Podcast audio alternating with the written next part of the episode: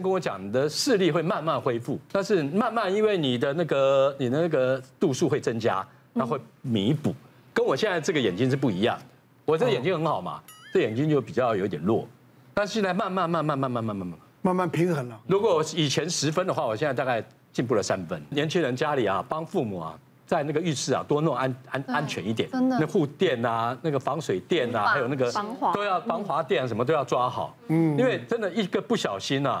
真的会造成很大的遗憾。好，其实跌倒的确会造成非常非常多呃很可怕的一些后遗症。那我自己是一个三十多岁的一个男性，那他是在午餐的时候，就是小孩子在床上玩，然后呢，他呃吃完午餐之后，哎发现玩，然后小孩子要跌跌下来，他赶快冲过去救他，哦，然后冲过去救他的时候呢，他肚子就是撞到床角，哦，撞到床角。那后来撞完之后，他就有跟家人讲，哎，他觉得他肚子痛痛的，然后就躺在床上休息这样。结果呢，一一睡午觉，睡到晚晚上的时候，快傍晚的时候，叫他吃晚餐，叫他的时候，其实他就说他肚子很胀不舒服，而且那个意识很模糊，嗯，送来急诊。那那时候就会诊我们外科，就发现他又是一个脾脏裂伤的一个问题，他也是一个跌倒就冲过去这样就撞这一下而已。因为他还算他年轻，然后呢，我们虽然他意识一开始不太好，然后我们。给一点体液，给一点输血之后，哎，他意识就恢复，所以我们就进加护病房观察。后来他那边出血的地方慢慢凝固，他就不需要开刀。其实我们也遇过类似的案例，就是说，呃，你肚子撞到了，但是他是刚好家人叫他晚餐起来吃，如果他没有一直在睡下去，他可能就永远不会醒。是哦，对，所以其实有时候一些呃钝挫伤。外表虽然看不出什么伤口，包括脑袋、包括胸腹这些脏器，还是要小心观察。接下来是屁股的顶那破裂爆浆哦。我我们刚刚讲太多那种血肉模糊，我们讲一点小品，但是造成小品，小品造成我人生一个很大的阴霾，你知道吗？就是有一次我在看诊来了一个二十岁漂亮的女女生，啊，你看她走路的样子，就是屁股疼痛。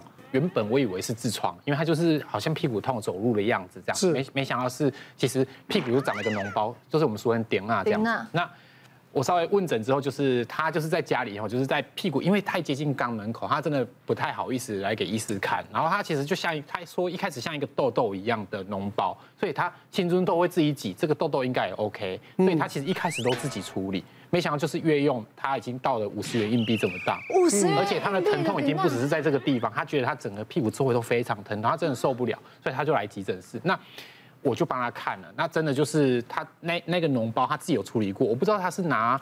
因为你要挤出脓，你一定要有破口。他应该是抠的啦。对，不是抠一抠的，还是用耳环的针，针还是我不知道。其实你就看到他有扎过。对，那整个附近都蜂窝性组织炎。那当然就看，既然已经有破口，我们就帮他挤。那时候帮他挤的时候，大家知道那个分泌物是非常臭的，就是那个味道是非常浓的。那顿时我们那个小的手术室就充斥了这个味道。那我我觉得他已经好不容易来看医生，我一定还是要表现出仁医的样子，就是就是很超然来帮他挤。那我一挤，口罩戴三层，他自己制造了一些洞，不是已经多到你你大家知道那种豆沙包，你假设你给他插很多洞，你一挤是冒出非常多，对，很多。那而且那个冒出来的方向是你无法预期的。那我一挤就喷到了衣服上面，那个味道我这一辈子真的没办法忘记。然后那件衣服。也不穿了，奇怪哦。那像我前一阵子也也长，头上长，后脑勺这边顶啊，那长呢，我也不知道，我以为就长，可能天气热嘛，然后潮就跟青春痘，感觉像青春痘长到头皮上也会啊，一弄呢越来越痛，哇，睡觉都不能睡。那我就看皮肤科，就看他说，就是我就想说一定是长顶啊，然后呢就吃抗生素。大概吃了三天抗生素，然后抹抹抹外外外药膏，嗯，就三三三四天就好了。嗯，我不知道会长这么大，然后很还有脓，很臭啊。其实它就是自己挤，又用外物去制造伤口，其实应该就是感染，所以它附近也都蜂窝性组织炎。对。后来我就问说，为什么会长这个点啊？说我们小时候我们这种年代都贴那个狗皮膏药，你知道吗？你知道很难看呐。为什么会长这样？后来他们说也是免疫系统。对对，是不是？然后你免疫系统不好，它它它它就会。会长这个，嗯，那一个大概也是四五十岁的一个司机啦，因为长时间开车，他本来就是有一个伤口在那个会阴部的地方嘛，嗯，那他开车每天都在十几个小时，然后本身有糖尿病，后来他觉得越来越不对了，怎么其实那个地方变得那个阴囊会变得非常肿、非常大，甚至肿到这么大。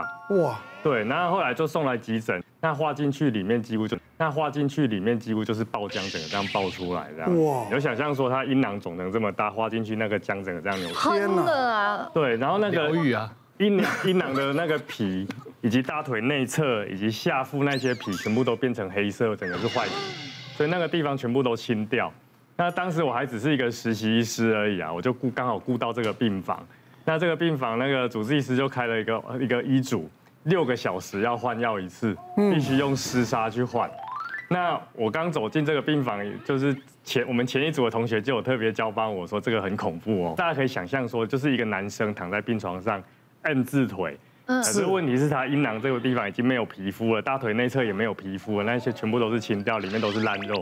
那你就看到只剩下两颗睾丸，然后由金锁这样吊着垂吊在那个地方。天哪！哎，啊，旁边都是脓这样子。嗯。我们必须用把那个地方给清创掉，然后再用那个湿纱去盖那些的伤口，然后再整个再再用所谓的一些纱布干纱再整个盖过一次。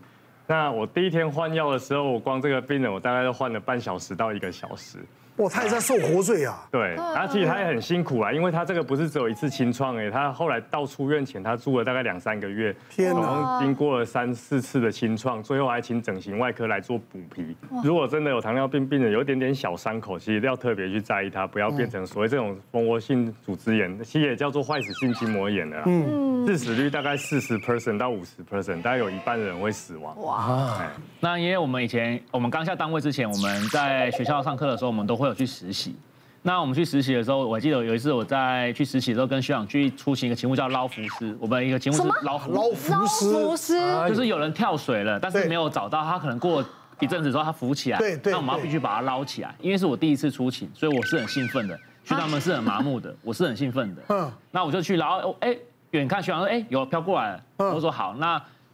因为我不知道怎么做嘛，那我我看他飘过来，我就很兴奋。我说学长，那我我来我来我来弄，我的先用用手把它抱起来。好，我就把它抱，因为我不知道，因为我第一次。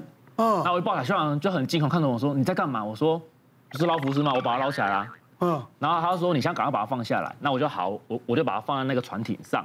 是。结果我我一放下去之后，我发现那个。大那个大体的上面的皮肤全部粘在我身上，哦，因为它泡太久了，所以它皮肤已经跟肉分离了，是，对，然后就粘到我身上，然后我就当下都不敢动，然后我记得我那那一次之后回去，我好像连续一两个礼拜都睡不好觉，因为会一直梦到那个场景，是哦，对对对，那我觉得我当消防队还还需要很强的心理素质，是说我遇过目前印象最深刻，是因为我们辖区有一个三十层楼的大楼，嗯，然后就有人要就有人跳楼，三十人。跳下来，那我们去到现场之后发现奇怪，怎么没有患者？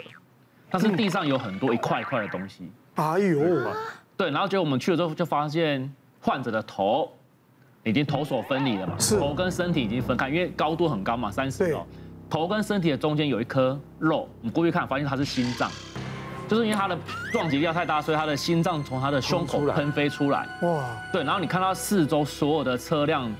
的引擎盖上跟他的车上都是那个患者的肉末。天哪！对，然后我这件事情回去之后，跟可能过一段时间走出那个阴影之后，跟学弟妹分享，学弟妹就跟问我说：“那怎么办？”我跟他说：“这个消防队只能自己慢慢的调试，但是甚至有一些学弟妹遇到类似的状况，他们没办法，他们可能就不需要去看心理医生。像我们急诊科医师，我们会所谓是消防局的医疗指导医师，嗯，所以其实我们有时候会去跟着他们协勤，或者是真的。我们常常在急诊室上吊的病人，已经没有生命征象，送来急诊急救，其实很常很常见。嗯，我们也习以为常的急救。可是我们在实习的时候，真的到现场去，那个好震撼，因为他还吊在上面。嗯，所以当你看到那个场景，你回来，你真的晚上挥之不去啊，你都会想到那个场景。没错，没错，没错，没错，真的。因为上吊，我们之前遇过，就是我觉得遇过最奇葩的是，他是用那个面面团，啊，因为面团我不知道他怎么吊，他就是。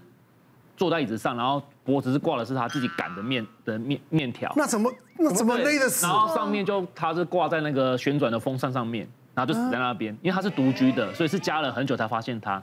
但是他他都是这样坐着死掉，然后这边有个很明显的勒痕。是哦，对对对，其实真真的蛮伟大的啦。我觉得因为他们站在第一线哦，像从你看学校毕业，然后呢到了接到任务，这样一件一件一件日积月累的，他们有很强的心脏，很大的一个心理建设的话，对呀，一直在做这样的一个工作，真的很辛苦，辛苦，真的也很伟大。好，给大家掌声鼓励一下。谢谢你们。